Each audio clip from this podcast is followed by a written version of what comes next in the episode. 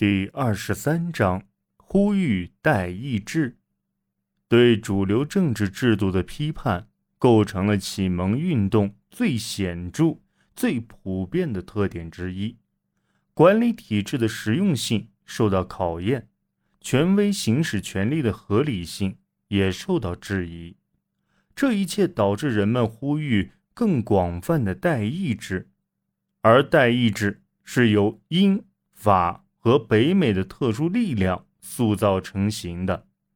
只要一有机会，启蒙思想家就试图将政府和社会置于更合理的立足点上。于是，到了此时，对君主制和其他制度的传统观念已然成为社会讨论的主题。启蒙思想对宗教并不信任，在此前提下。君权神授的思想便难以继续立足。十六世纪至十七世纪的宗教战争，让人们开始质疑政治权威的宗教基础。此时，人们认为应以是否为人民谋福祉来评判统治者。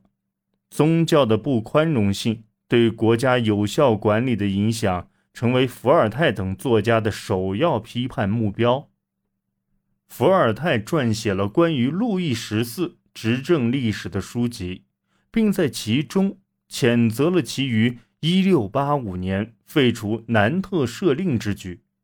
启蒙思想作家将统治者通过战争追求个人荣誉及满足王朝的野心视为不利因素，所以人们逐渐对政府保持理性批判的态度。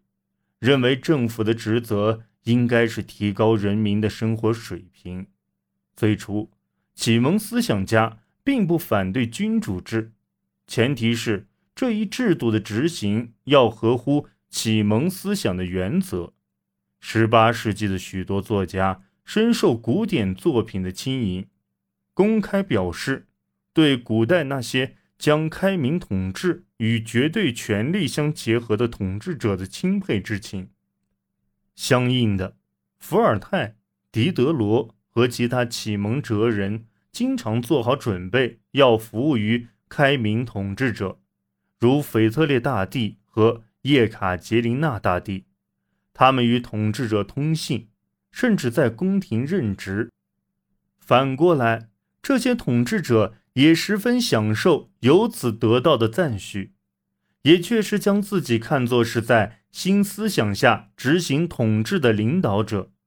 统治者不再被视为凌驾于法律之上的存在啊，而被看成是在被编撰成文的法律框架之中适当运作的权利。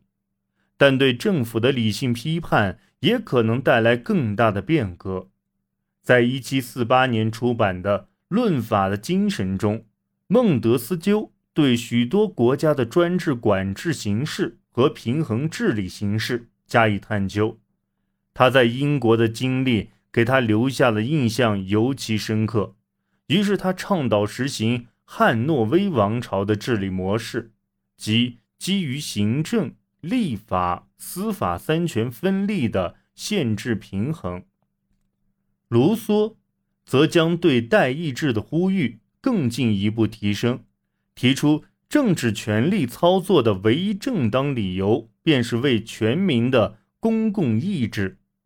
所谓的民主革命时代见证了不同思想的汇集，启蒙运动为质疑既有制度提供了理性基础。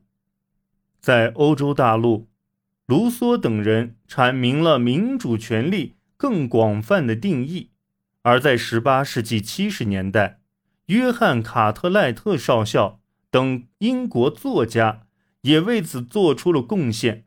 他们运用昂格鲁萨克逊自由的理念，提出早在一零六六年加上诺曼加索之前，普选和频繁召开的议会便已存在。